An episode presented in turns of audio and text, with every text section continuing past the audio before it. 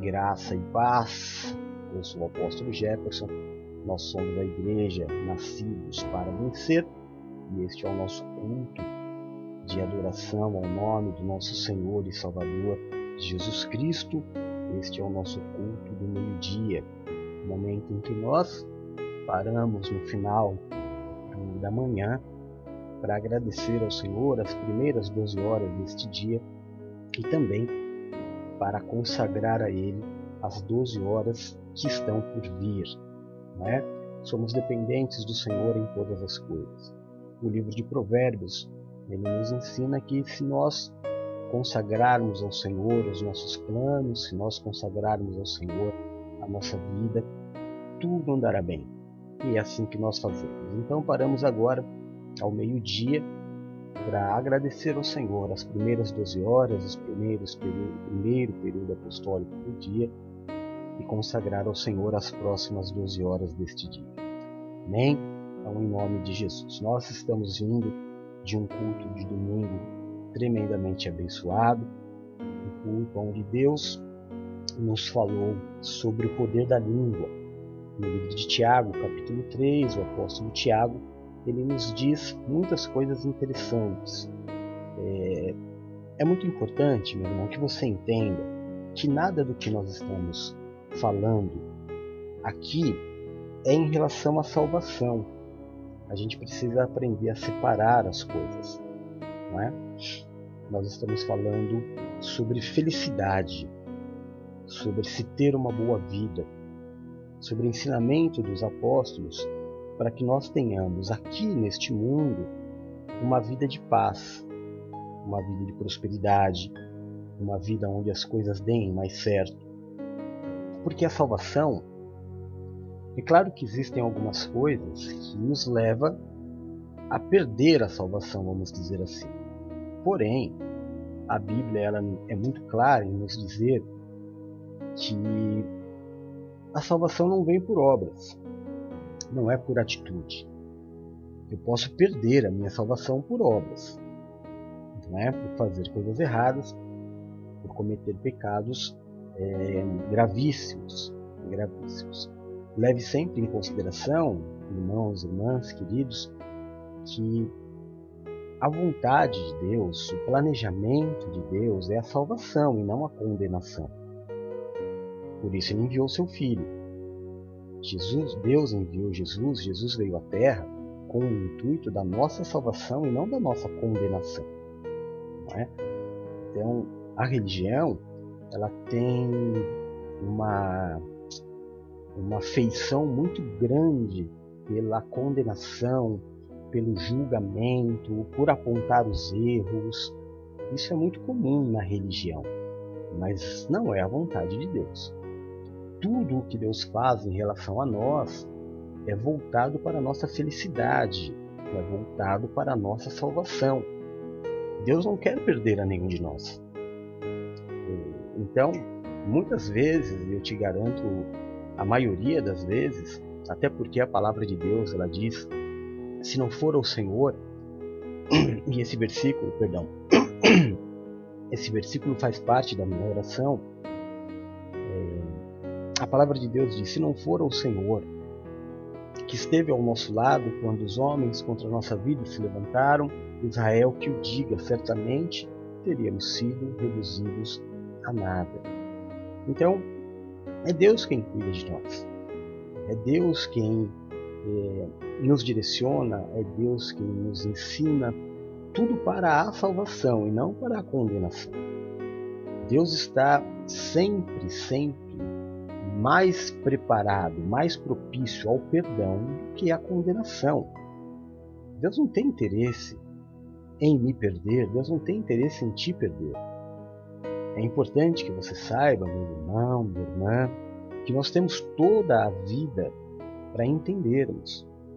É claro que é muito perigoso quando a gente diz toda a vida, porque nós não sabemos exatamente quanto tempo teremos de vida.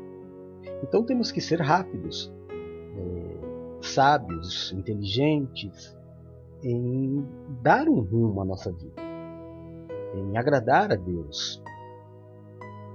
Mas Deus não tem pressa. Deus espera que a gente entenda. Amém? Então, um culto como o de domingo, ele não é voltado para a salvação, e sim para que eu tenha uma boa vida. É um ensinamento de Deus para que eu não tenha problemas na terra, para que eu tenha portas abertas, para que eu prospere, para que eu tenha saúde. Então, o apóstolo Tiago ele fala do poder destruidor que a língua tem. Eu duvido que exista algum problema, tirando um problema de saúde, e até alguns deles foram sim causados pela língua, que você não tenha algum problema que não tenha sido causado pela tua língua. Se você juntar todos os teus problemas e você me disser que não se resolvem com uma quantia de dinheiro e não teriam acontecido se você não tivesse aberto a boca, eu vou dizer para você que vai sobrar um ou dois probleminhas para você resolver. Porque a maior parte dos problemas que tiram a nossa paz, eles não estão ligados ao diabo, não estão ligados a Satanás, a macumba que fizeram para mim. Estão ligados à minha compulsão em gastar mais do que posso, né? É, em gastar sem fazer um planejamento de futuro, em gastar de acordo com o que eu tenho hoje, financiamento no Brasil é uma coisa muito complicada. E quando eu digo financiamento, irmão, eu estou falando de financiamento de casa, carro, né? Não passa pela cabeça uma pessoa que compre, por exemplo, um telefone celular em 10 vezes. É, é o absurdo da falta de administração. Mas não vamos falar sobre isso hoje. Vamos falar em outros dias. Então, é, se eu não gastei demais, se eu tive uma vida madura, ponderada, eu não vou ter problemas financeiros. Isso eu aprendo na palavra. E se eu não falei demais, eu também não vou ter problema de relacionamento. Às vezes você diz assim: ah, apóstolo, mas se eu não falar eu vou explodir. Não vai, irmão. Acredita em mim, você não vai explodir. Você pode é, fazer uma boa caminhada, você pode correr, né, você pode colocar uma. socar a almofada, né? gritar com a boca na almofada. Tudo isso alivia. Assistir uma, um, um programa de humor, dar risada, assistir os programas do DJ Rouco. Por isso nós temos um programa de sábado é, para dar risada. Mas acredite em mim, você vai ter muito mais prejuízo, muito mais prejuízo ao falar do que ao ficar quieto. Você acha que você vai explodir, mas eu garanto para você que você não vai explodir se você não falar. Mas aquilo que foi dito na oração, na oração de, de da virada da meia-noite, do domingo para segunda-feira, a Bispa Silmara disse isso. Depois que eu disse, como é que eu faço para desdizer? Não é? Uma palavra solta, ela não volta palavra ela está solta. Então, é, a gente não sabe até onde chega a nossa palavra.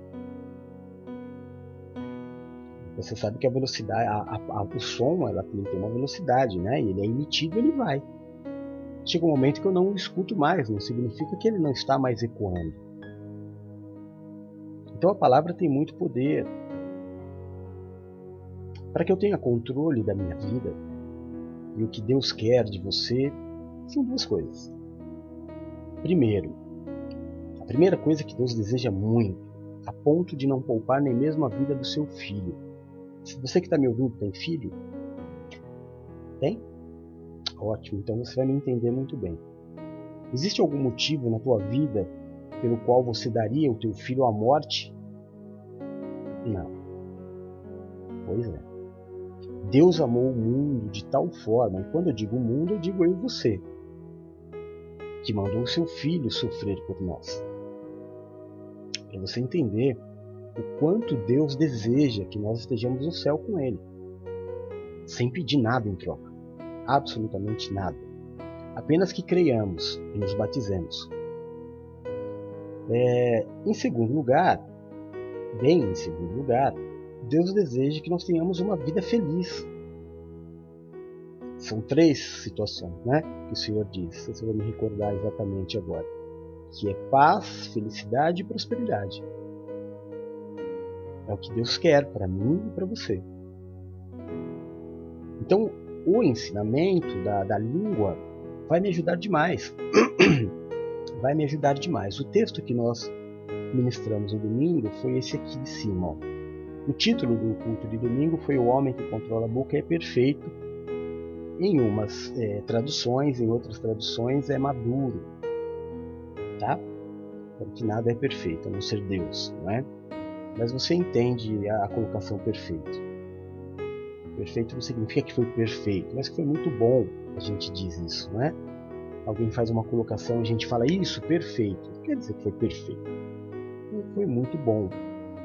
Então, o homem que controla a sua boca, ele é maduro, ele é uma pessoa preparada para o sucesso. E o segundo tópico do domingo foi essa orientação, sempre bíblica, não é nenhuma orientação humana, nenhuma orientação filosófica, muito menos de uma de um PNL, né? É uma orientação bíblica. Fale baixo e devagar. Eu tenho uma formação esportiva. Eu fui atleta de ponta em alguns esportes diferentes. Isso me faz, me deixa muito feliz, realizado. Eu nunca, eu nunca fui o melhor, o melhor, o melhor, aquele que chegava no campeonato, as pessoas falavam, Ih! não. Mas eu sempre estive entre os três, pelo menos, não é? Eu estive entre os três na minha época do surf, na época do skate, muito, do taekwondo, né, do futebol, sempre estive como atleta de ponta, chegando é, a ter uma boa carreira até. E eu aprendi muitas coisas. Em todos eles tem algo em comum. Todos. Todos os esportes. Base. Você precisa ter base. A base é o que te sustenta a base é o que te impede de desequilibrar. Então você precisa, quando você vai andar de skate, a primeira coisa é a base. É pegar o equilíbrio. Com a base você não se desequilibra. No surf, idêntico. São bases diferentes. Na luta, posicionamento dos pés, posicionamento dos joelhos, não é? Para que você fique mais firme que você não se desequilibre ao golpe do inimigo. Base. Eu estava vendo ontem uma entrevista de um dos principais atletas de, de luta do Brasil, que chama Minotauro. Você imagina o tamanho dele. Né? E ele estava falando sobre uma luta que, que teve no UFC de dois brasileiros muito bons, dois campeões mundiais, cada um na sua época um chamado Vitor Belfort, que sempre foi meu, eu sempre fui muito fã dele, acompanhei a carreira dele desde que ele começou, né? então me espelhava muito nele. E um outro que foi o melhor de todos os tempos, que é que foi o Anderson Silva.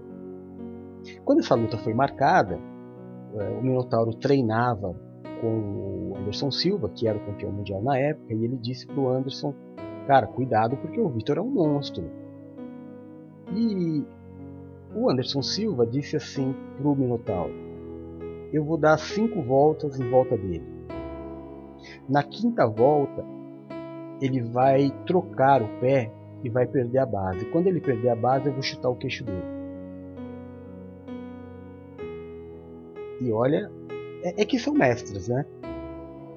Todos eles são mestres, não estão no UFC à toa, não estão como aventureiros.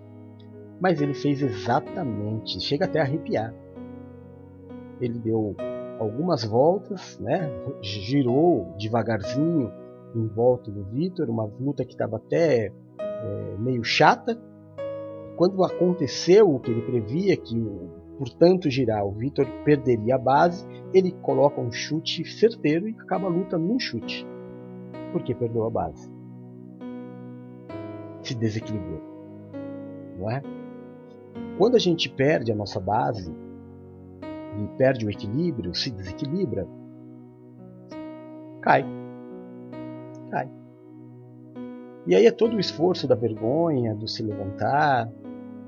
É, vamos ao trecho bíblico, porque eu quero citar algumas passagens hoje, o nosso tempo é curto, né? o culto do meio-dia é curtinho, mas Provérbios capítulo 15, versículos 1 e 2 diz assim: A resposta branda desvia o furor, mas a palavra dura suscita a ira. A língua dos sábios adorna a sabedoria, mas a boca dos tolos derrama estultícia. Acho que aqui fica bem claro é, a orientação de que nós não devemos é, ser, como é que eu vou te dizer, é, desequilibrados na nossa, nossa forma de falar. Eu vou te falar uma coisa muito, muito séria. A gente tem que, na maior parte do tempo, principalmente com os de fora, principalmente com os de fora, manter essa postura. Vai me abrir muitas portas, muitas portas. Agora, irmão, eu não vou falar para você que você vai ser perfeito. Existem situações impossíveis. Impossíveis. Quanto mais íntimo você é da pessoa, menos paciência você tem com ela. Não é verdade? Não, não adianta. Eu não vou ficar aqui falando para você que é mãe que você tem que falar com o teu filho de, em todo o tempo, baixo e devagar. É claro que eu estou rindo imaginando a minha mãe falando comigo baixo e devagar. Foi algo que nunca aconteceu. A Valéria está me ouvindo, eu acredito que a mãe, a mãe dela também tenha sido dessa forma. A grande, o grande legal da nossa vida familiar é quando a gente chega numa certa idade lembrar da mãe tacando chinelo em nós, né? Gritando, essas coisas. Isso que é, é bacana. É família, mas é diferente. É diferente. Eu tô falando para você é, lá fora. Estou falando no ambiente profissional. Estou falando com aqueles que não gostam de você, que estão te provocando, tentando te levar à ira. É tão verdade que eu estou te dizendo que tem momentos em que a gente não deve mesmo é, ser muito educado. Tem hora que a gente tem que ser da tamanca sim. Mas tem hora. Não pode ser toda hora. Se a gente pegar toda a Bíblia, todo o Novo Testamento, existem alguns momentos em que Jesus perde, perde as estribeiras. Não é? E nem todas elas Jesus ele ergue a voz, mas ele é mais duro. Mas tem um fato que Jesus mostra pra gente que tem coisa que a gente não deve aceitar não. Sabe? São coisas e coisas, são situações e situações. Uma coisa é você ser calmo, outra coisa é você ser besta. Então, nós todos trazemos em nós princípios. E ninguém pode passar por cima dos nossos princípios. Existem coisas para nós que são, é, como é que eu vou te falar, sagradas.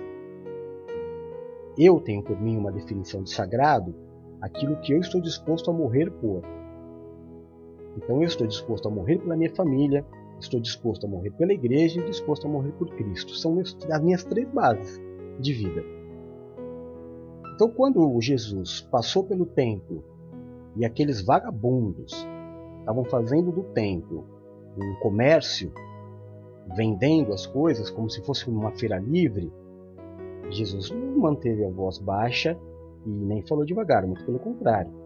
Ele se armou, né? ele fez uma, um chicote, eu queria estar lá numa hora dessa, e ele desce o rei, quebra tudo, solta os bichos e, e dá uma bronca boa daquelas. Então, existem momentos na nossa vida, momentos, Amém? Momentos.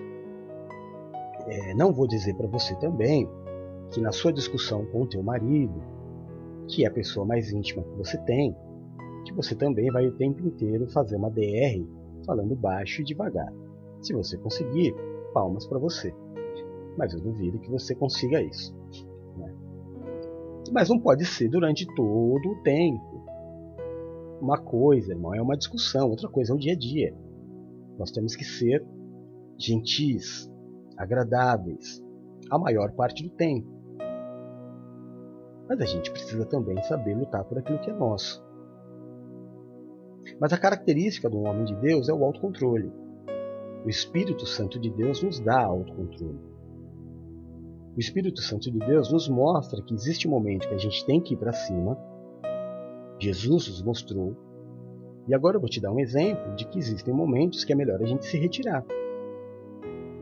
Não é? Existe uma passagem bíblica no livro de Judas. Deixa eu ler para vocês aqui. Não vou pedir para você abrir, né, irmão? Porque Judas é difícil de você encontrar, mas é, você lê depois Judas capítulo 1, versículo 9. Diz assim: Contudo, nem mesmo o anjo Miguel, é, quando estava disputando com o diabo acerca do corpo de Moisés, ousou fazer acusação injuriosa contra ele, mas disse: O Senhor te repreenda. Então, aqui, é, o anjo enviado por Deus né, o líder dos anjos de guerra do Senhor, ele estava numa situação de. Porque quando Moisés. O que, que acontece? Quando a gente morrer, nós vamos ressuscitar. Amém? Nosso corpo vai ressuscitar. Então, Moisés ele cometeu um erro. E Satanás queria o corpo de Moisés para o inferno, segundo a lei. Segundo a lei, ele me pertence. O Deus mandou o anjo ir buscar o corpo de Moisés para levar para o céu. E ali Satanás falou: Você não vai levar. Não vai levar por isso, isso, isso é meu. E começou uma discussão e ele começou a instigar o anjo à briga. Acontece que Satanás ele é um foi feito por Deus com uma autoridade maior. Ele era o anjo dos anjos. Né? E na hierarquia espiritual, ele era superior ao anjo Miguel. Então o anjo Miguel não entra em atrito com ele. Ele recua e diz para Satanás que o Senhor te repreenda. Eu não vou brigar com você. Você resolve com Deus e se retira. Agora é muito é uma pena muito grande, né? É, é uma pena que essa passagem bíblica não faz parte do canon bíblico. São algumas coisas que eu digo que a religião, a religião ela é nociva ao ser humano. A religião ela traz mais mal do que bem. Porque o ser humano ele começa a decidir algumas coisas, ele passa a ter poder sobre coisas que ele não tem poder. Então, se o apóstolo está dizendo, o apóstolo Judas está dizendo de uma passagem que aconteceu, e existe um livro bíblico escrito que conta essa passagem detalhadamente, e o homem chega e diz: Não, esse livro não serve para a Bíblia, não vai fazer parte do canon bíblico. É triste, né? Aí você tem que fazer uma pesquisa, baixar o livro. Graças a Deus eu tenho todos. Né? Todos os livros que não entraram, que o homem disse: Não, isso aqui não, não pode entrar, eu tenho. Né? Já li todos eles. Mas a gente depois tem que ficar imaginando o porquê das coisas, o porquê aconteceu. Mas fica aí um segundo exemplo se no primeiro Jesus mostrou que existem momentos em que a gente tem que descer da tamanca, existem outros momentos que a gente não deve ir para a briga. Não é? Você, por exemplo, você não vai num assalto, você não vai reagir, né, irmão? Por favor. Com alguém que está armado, disposto a, a te destruir, disposto a qualquer coisa, você não vai bater boca. Quando você percebe que a pessoa está mal intencionada, uma coisa é uma discussão com duas pessoas que estão defendendo um, ponto e que querem chegar a uma conclusão. Outra coisa é alguém que está mal intencionado querendo buscar briga. Nós não participamos de briga. A gente não briga. A gente defende as nossas opiniões. Então alguém que está mal intencionado pode fazer mal para você, para tua família, então não vale a pena. Então nesse momento o anjo Miguel achou melhor agiu de forma correta, se retirou e falou: é assim que você quer? Então trata direto com Deus. E aí depois, não é? A maior parte do tempo, voltando a dizer então, irmão, eu tenho que me manter. As pessoas têm que olhar para mim como homem de Deus e não pode me ter como chiliquento. Eu não posso ser um chiliquento. Eu tenho que ser uma pessoa de autoridade, diferente. Né? As pessoas precisam saber. É, não mexe com ele que ele é doido. Mas esse doido é gentil e educado. Não sei se você consegue entender essa questão do doido. Existe uma outra passagem bíblica que eu quero ler para você que está é, em João, capítulo 8, versículo 1, que diz assim: ó, Porém, Jesus foi para o Monte das Oliveiras e pela manhã cedo voltou para o templo e todo o povo vinha ter com ele e assentando-se os ensinava. E os escribas e fariseus trouxeram-lhe uma mulher apanhada em adultério. E pondo-a no meio, disseram-lhe: Mestre, esta mulher foi apanhada no próprio ato adulterando. E na lei, e na lei nos mandou Moisés que tais sejam apedrejadas. Tu, pois, que dizes? Isso diziam eles, tentando-o para que tivessem do que o acusar. Mas Jesus, olha só, mas Jesus, inclinando-se, escrevia com o dedo na terra. E como insistissem, perguntando-lhe, endireitou-se-lhes e disse-lhes: Aquele dentre vós que está sem pecado, seja o primeiro que atire a pedra contra ela. E tornando a inclinar-se, escrevia na terra. Quando ouviram isso, saíram um a um, e a começar pelos mais velhos até os últimos. Ficaram só Jesus e a mulher que estava no meio. E endireitando-se Jesus e não vendo ninguém, mais do que a mulher, disse-lhe: Mulher, onde estão aqueles teus acusadores? Ninguém te condenou? Ela disse: Ninguém, Senhor. Então Jesus lhe disse: Nem eu também te condeno. Vai e não peques mais. Viu? Que elegância! Viu que sabedoria? Qual era a intenção daqueles homens? Discutir? Não. Eles estavam mal intencionados. Eles queriam fazer o mal para Jesus como estavam fazendo o mal para aquela mulher. Eles eram. É, como é que eu vou falar para você? Usar uma palavra? Eles eram sem limites. Olha o que eles fizeram com essa mulher. Então você imagina que Jesus estava ensinando, dando aula, né, para um grupo de pessoas que queria aprender sobre o reino, e aonde Jesus estava, ele pregava a liberdade, a igualdade, de que homem e mulher são iguais, de que não há mais diferença entre homem e mulher, que não há mais diferença entre rico e pobre, que não há mais diferença entre senhor e escravo, de que são todos filhos de Deus, cada um com funções diferentes na terra. Então as pessoas amavam o que Jesus pregava, principalmente as mulheres. Porque não existe nenhum líder espiritual que deu tanta moral para as mulheres como Jesus deu. E aí esses caras, eles pegam uma mulher que a gente não sabe até que ponto é verdade. A gente julga que é verdade porque ela se calou, né? Mas ela estava, dizem eles, trazem a mulher arrastada, jogam. Você imagina, irmão, que situação, né?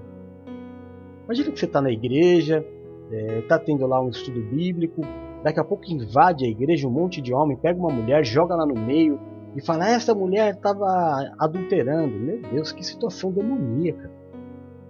O que esses caras estão querendo? Coisa boa? Não, lógico que não. Não precisa ser muito inteligente para entender que eles não estavam ali para uma causa boa. Eles estavam querendo morte mesmo. E ali existiam duas situações. Uma, acabar com a vida daquela mulher. A mulher era tratada como lixo mesmo. A segunda era matar Jesus, porque se Jesus dissesse, não é? Olha, Moisés manda apedrejar, então apedreja.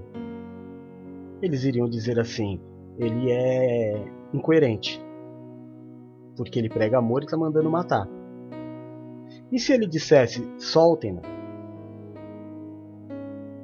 perdoe, eles iam apedrejar Jesus porque iam falar que ele estava em heresia. Aí Jesus, vendo a maldade do coração deles e vendo que ali não tinha conversa porque eles estavam endemoniados, Jesus se abaixa e começa a escrever na areia. A gente nunca vai saber o que Jesus escreveu na areia. Talvez nada. Mas um ato assim de muita. Tipo. Não tô nem aí. Sabe? E eles, e aí, mestre, o que a gente faz? Aí Jesus para de escrever, olha para eles e calmamente responde: Olha, eu acho o seguinte. Eu acho que a lei de Moisés manda apedrejar. Então, aqueles de vocês que não tiver pecado, seja o primeiro a tirar a pedra. acho justo. E abaixa e continua escrevendo na areia. sem erguer a voz, sem dar tanta importância para aquilo que para eles era motivo de morte. E aí, a começar pelos mais velhos, né, que estavam todos com pedras apontadas para tirar, apedreja ou não apedreja? Na hora que Jesus diz isso, né, o mais velhinho soltou a pedra e falou: É, deixa pra lá. Aí o outro falou: É, né. Aí foi saindo um por um, um por um. E Jesus escrevendo na areia nem olhou. Depois a palavra diz que Jesus levantou o olho e viu que não tinha mais ninguém, só a mulher. E ele pergunta para ela: Ué, cadê os que te acusavam? Ela disse: Não sobrou ninguém, Senhor. Então, se eles não te acusaram, não vou ser eu que vou. Vai e não peque mais. Só que ela não foi. Só que ela não foi. Ela preferiu ficar onde tinha amor. Ela preferiu ficar onde tinha compreensão. Ela preferiu ficar onde existia o equilíbrio. Não é? Essa passagem ela é linda. É muito engraçado em alguns pontos, porque os desequilibrados eles não, não chegam a dizer com qual homem é, ela adulterou. Talvez o, o homem que, com, que, que, estava deitado com ela estava lá com a pedra. É, porque eu sou homem. Ninguém pegou o homem para levar para Jesus e falar: olha, ele estava adulterando. Não, pegaram ela só. Covardes, né? Covarde. É homem que bate mulher, covarde. Com homem é pianinho, com mulher ele se faz um grandão. Mas para Jesus não é assim. Muitos erros foram cometidos ali. Mas Jesus agiu nos mostrando como nós devemos agir. Se a gente redevolver a violência com violência, irmão, todo mundo perde. Todo mundo perde. Se na fechada do trânsito o descontrolado gritar com você e você gritar com ele, você corre o risco de perder a tua vida. E aí eu te pergunto, por quê? Por quê? Por alguém que estava é, é, desejoso do mal, e ele ia fazer o mal com qualquer pessoa, porque ele estava desejoso do mal, e você perdoa a tua vida por alguém que você nunca viu. Não é que você tinha um problema com ele, não, você nunca viu, ele simplesmente estava disposto ao mal.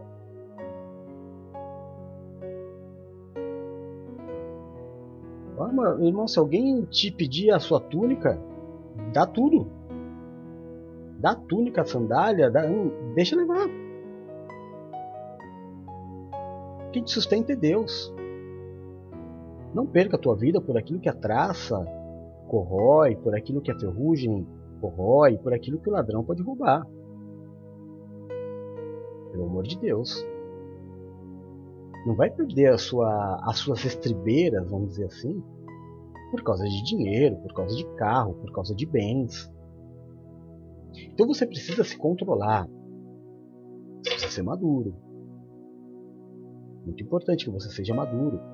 Que você saiba lidar com as situações. É... Nós somos feitos, irmãos, para a gente terminar, corpo, alma e espírito. Os três têm autoridade. A gente precisa entender se eu permitir que minha carne me domine, eu posso ter problemas. Por exemplo, a minha carne tem desejos como fome. A minha carne tem desejo como sexo, por exemplo. É, a minha carne tem desejos, sei lá, tem sede. Não é? E eu preciso em tudo ser regrado. Se eu não colocar limite para minha carne, se tudo que a minha carne pedir eu der, se toda comida que meu estômago pedir, desejar, eu comer, cada vez eu vou comer mais. Se toda vez que meu corpo pedir sexo, se você for casado, não, né, irmão? Tomara que ele peça bastante. Porque sexo é uma benção para quem é casado, né? Mas se você não é casado, segura a tua onda. Eu não estou nem falando, já falei lá no começo, que eu não estou falando nada aqui de questão de, de salvação ou não salvação. Estou falando para uma boa vida. Né? Para o homem é muito tranquilo ele, ele fazer sexo com quem ele quiser. O homem tem muito pouco prejuízo com isso. A mulher é que tem um prejuízo maior. Para a mulher, né? Deus o livre uma gravidez indesejada, o homem não muda a vida dele. A mulher muda tudo. Tudo, absolutamente tudo.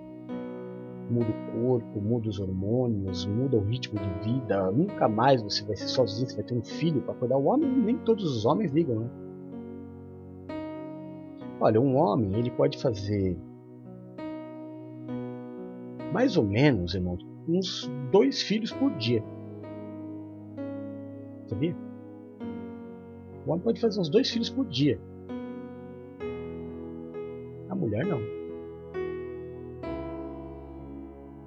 Mulher, se ela, se ela for desregrada, ela vai ter um filho por ano. E a cada filho que ela tiver, ela tem um prejuízo maior no seu corpo, no seu psicológico, nas suas responsabilidades. O homem não. Mesmo se ele fizer dois filhos por dia. Por isso o cuidado de Deus com a mulher ele é muito maior. Então tem que ser maduro. O homem tem que ser maduro. Entender a parte mais frágil. Não é mais frágil porque a mulher é mais fraca, é mais bobinha. Não, é porque tudo na mulher. A mulher é a responsável por trazer vida para a terra. A mulher é responsável por gerar vida, por dar continuidade a tudo. A mulher e o homem, sim, a mulher e o homem, mas é a mulher que gera, é a mulher que deforma, é a mulher que muda tudo. Então a Bíblia, ela protege a mulher. A religião faz disso machismo. A religião faz disso a mulher um bichinho colocado ao lado. Né? A mulher não pode falar. Tudo que é proteção na Bíblia. Deixa eu te explicar isso um, um dos, da, uma das coisas do nosso ministério, que é a MPV, é o Ministério da Liberdade da Mulher. Então nós defendemos muito a mulher no contexto bíblico. Então tudo que o homem pega, como por exemplo, ah, a mulher não deve falar no público. Não, não é uma questão autoritária. É uma questão de. É, é fez barulho, eu perdi a linha de raciocínio. Mas a que deu para você entender. A Bíblia protege e não humilha. Tudo que a Bíblia relata para que a mulher faça é para que ela entenda que sempre na vida dela as coisas serão piores. Tem uma consequência maior. E o homem precisa ter essa noção para proteger a mulher. Tudo isso, nós chegamos a isso. Você fala, ah, mas apóstolo, a gente está falando hoje sobre fala baixo e devagar, e olha onde o senhor caiu, em relacionamento homem-mulher. Mas é que nós estamos falando de controle, não é? Não é de autocontrole que a gente está falando? Porque só fala baixo e devagar quem tem autocontrole. Eu não sei. Acho que o Rodolfinho que apagou e agora começou muito barulho eu me dispersei. Eu, eu, eu perdi o raciocínio de novo. Mas é isso. É isso. A gente precisa, é, na nossa vida, em tudo, em tudo, ser maduro. Eu assisti um filme, não me lembro, não sei se é aquele filme de Javu. Não tem um filme de Javu com Denzel Washington? Eu acho que é esse filme. Acho. Que tinha uma mulher que ela era negociante. E o filme todo rola numa trama que eles tentam chegar no, no, no chefe da máfia ninguém nem sabe quem é ele. A polícia tá atrás. Não, não é Djavu. Vu. Djavu é aquele que ele volta para o passado, né? Acho que não é. Eu vou lembrar o nome. E eu sei que chega no final do filme, essa mulher, se eu não me engano, é Michelle Pfeiffer, ela tá de frente com esse mafioso. E ela fala assim: Eu posso fazer algumas perguntas para você? Ele pode ele diz assim: pode, depois que você me respondeu uma. Ela fala: claro. Ele diz: como você chegou aqui? Irmão, eu assisti esse filme há muitos anos e eu nunca vou me esquecer. Ela respondeu para ele assim: Eu não vou te dizer com detalhes como eu cheguei até você, mas eu posso te garantir uma coisa: não foi fazendo inimizades.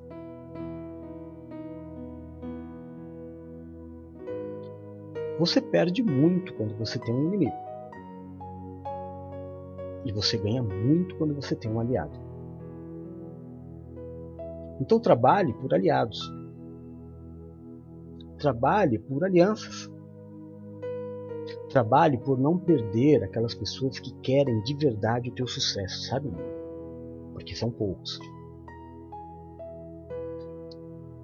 Quando você detectar que existe alguém na tua vida sincero, que realmente quer o teu bem, que não está interessado em nada do que você tem, ensine na amizade de que ambos cresçam, essa pessoa é alguém que você precisa ter de lado, do lado.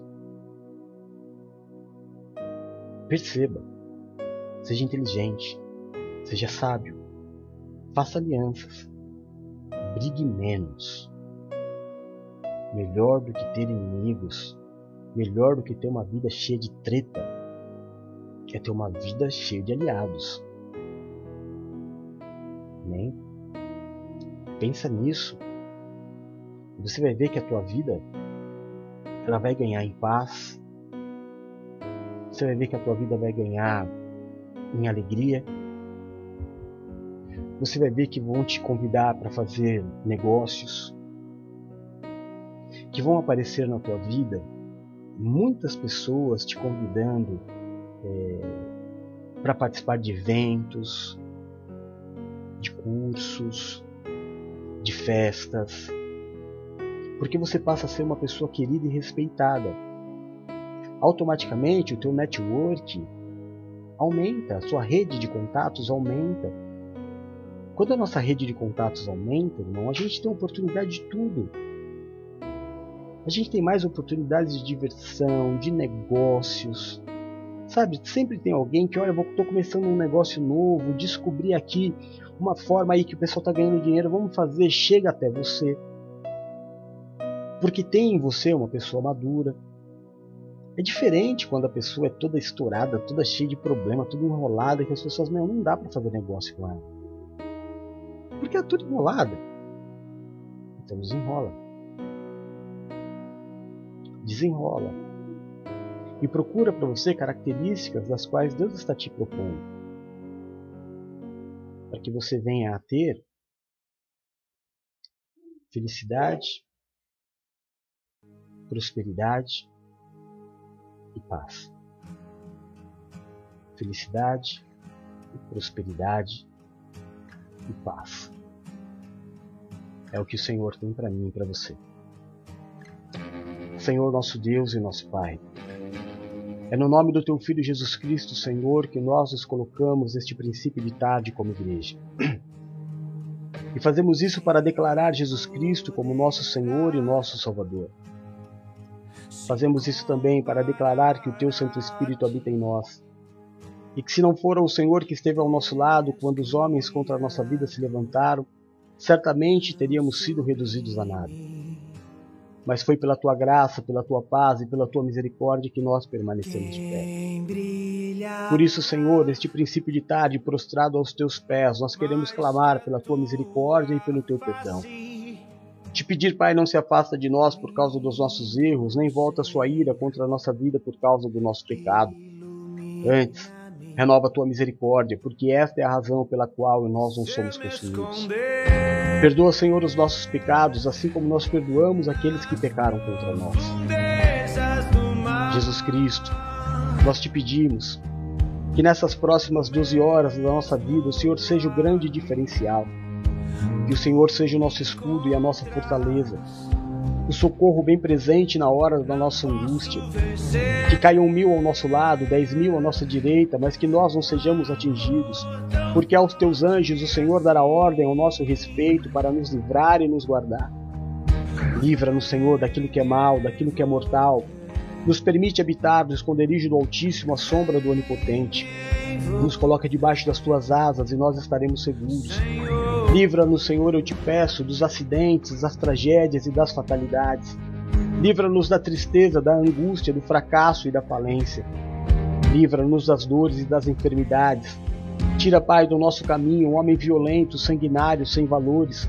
Afasta de nós a violência deste mundo tenebroso, nos livra de roubos, de assaltos, de balas perdidas. Nos livra da inveja, da feitiçaria e de toda obra de macumbaria. Que praga alguma chegue até a nossa tenda. E que o Senhor mesmo repreenda toda a vontade do inferno de roubar, de matar e de destruir. Que o Senhor nos dê vida e nos dê vida em abundância. Jesus Cristo, aonde chegar nesta tarde o som da minha voz, aonde chegar a imagem deste culto, eu te peço toca, cura, restaura e liberta. Levanta o cansado, o abatido e o prostrado, faz obra de milagres. Olha pelos teus filhos, Jeová Rafá, que clamam comigo neste princípio de tarde, pelo alívio da dor e pela cura. Olha pelos teus filhos, Jeová Jirê, que clamam pelo suprimento financeiro neste princípio de tarde, que clamam pelo pão sobre a mesa, que clamam por uma porta de emprego, por um aumento de salário, por uma vida com mais dignidade, Prospera a vida dos teus filhos, Senhor. Dá a eles oportunidades de negócios. Libera, meu Deus, valores que estão retidos na justiça, na mão de clientes. Libera, meu Deus, para que os teus filhos possam usufruir do fruto do trabalho. Em nome de Jesus. Em nome de Jesus, Senhor. Que o Senhor seja a nossa justiça. Desfaz toda injustiça contra as nossas vidas, toda opressão. Em nome de Jesus, Pai, faz a diferença em nós. Que haja diferença na vida do justo e do perverso. Que haja diferença na vida daquele que serve para aquele que não serve. Senhor, olha por aqueles que estão entristecidos, abatidos, prostrados, desanimados, pensando em desistir. Coloca do teu Santo Espírito Consolador sobre aqueles que estão tristes, Pai, depressivos, atacados pela síndrome do pânico, ansiosos. Restaura a vida dos teus filhos. Eu quero, meu Deus, este princípio de tarde, abençoar aos meus amados. Pedir a Ti, Senhor, abençoa, guarda, protege e livra de todo mal a minha esposa Valéria, minha filhinha Bruna e meu filho Rodolfo. Abençoa, guarda, prospera, meu Deus, protege e livra de todo mal. A Bispa Paula, a Bispa Silmar, o Bispo Edu. A Bispa Adriana, a Bispa Nina, a Presbítera Lu. Abençoa, guarda, pro protege e livra de todo mal a Vânia, meu Deus, a sua casa, a sua família, a Luana, a sua casa, a sua família, a Luciene, sua casa, a sua família, a Marilyn, Senhor, a sua casa e toda a sua família, a tia Lu, sua casa, toda a sua família, a tia Glória, sua casa e toda a sua família, Senhor, abençoa, visita. Eu oro, meu Deus, por este mural. Em nome de Jesus Cristo, derrama da tua unção, derrama da tua glória. Visita Jesus Cristo, cada vida aqui representada. Visita os filhos que aqui estão, visita os pais que aqui estão, visita os maridos, as esposas, as famílias. Olha, meu Deus, por aqueles que estão neste mural precisando de cura.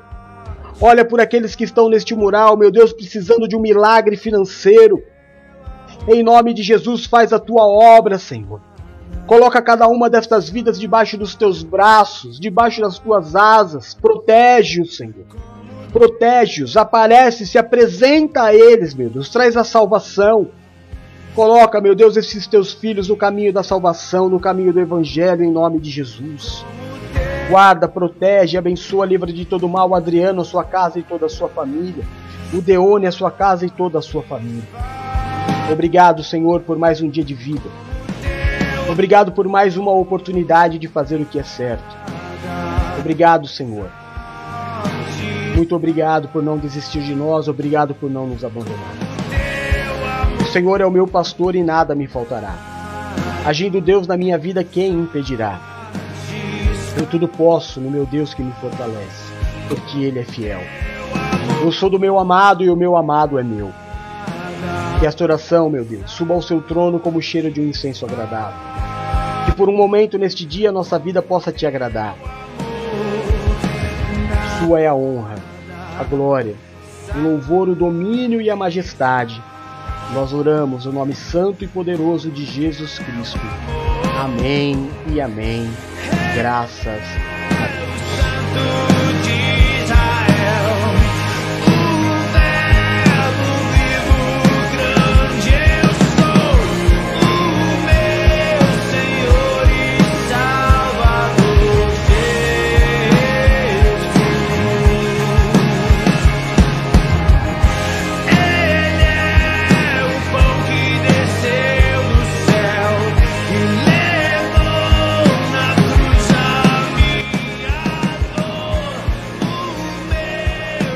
Amém, amém.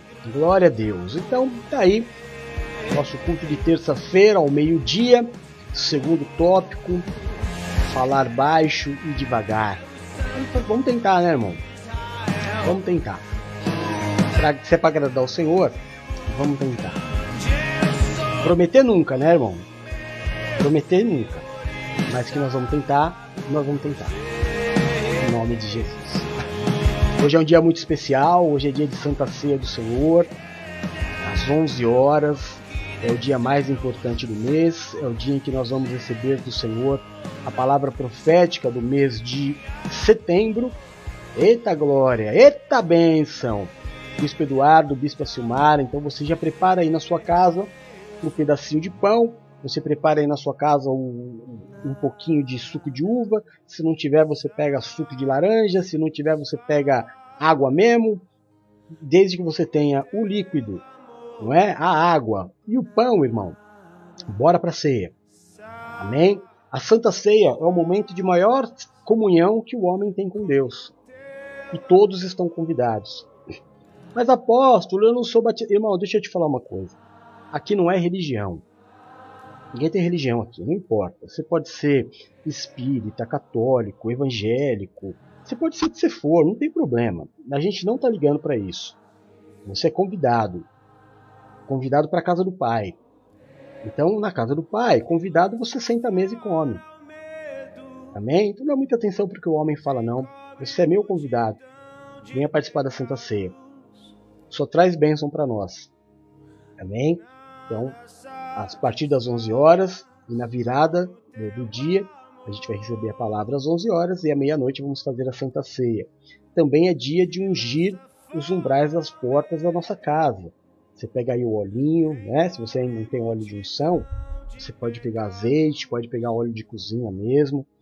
Durante a oração você coloca o óleo lá, é, durante o culto, santifica e depois você vai, põe o olhinho na tua mão, vai no umbral da porta e você passa e fala: Senhor, eu te agradeço pelo mês que passou, quero consagrar a Ti o mês de setembro, pedir que o Senhor tire da minha casa todo o espírito de morte, de tristeza, de enfermidade, de dívida, de escassez.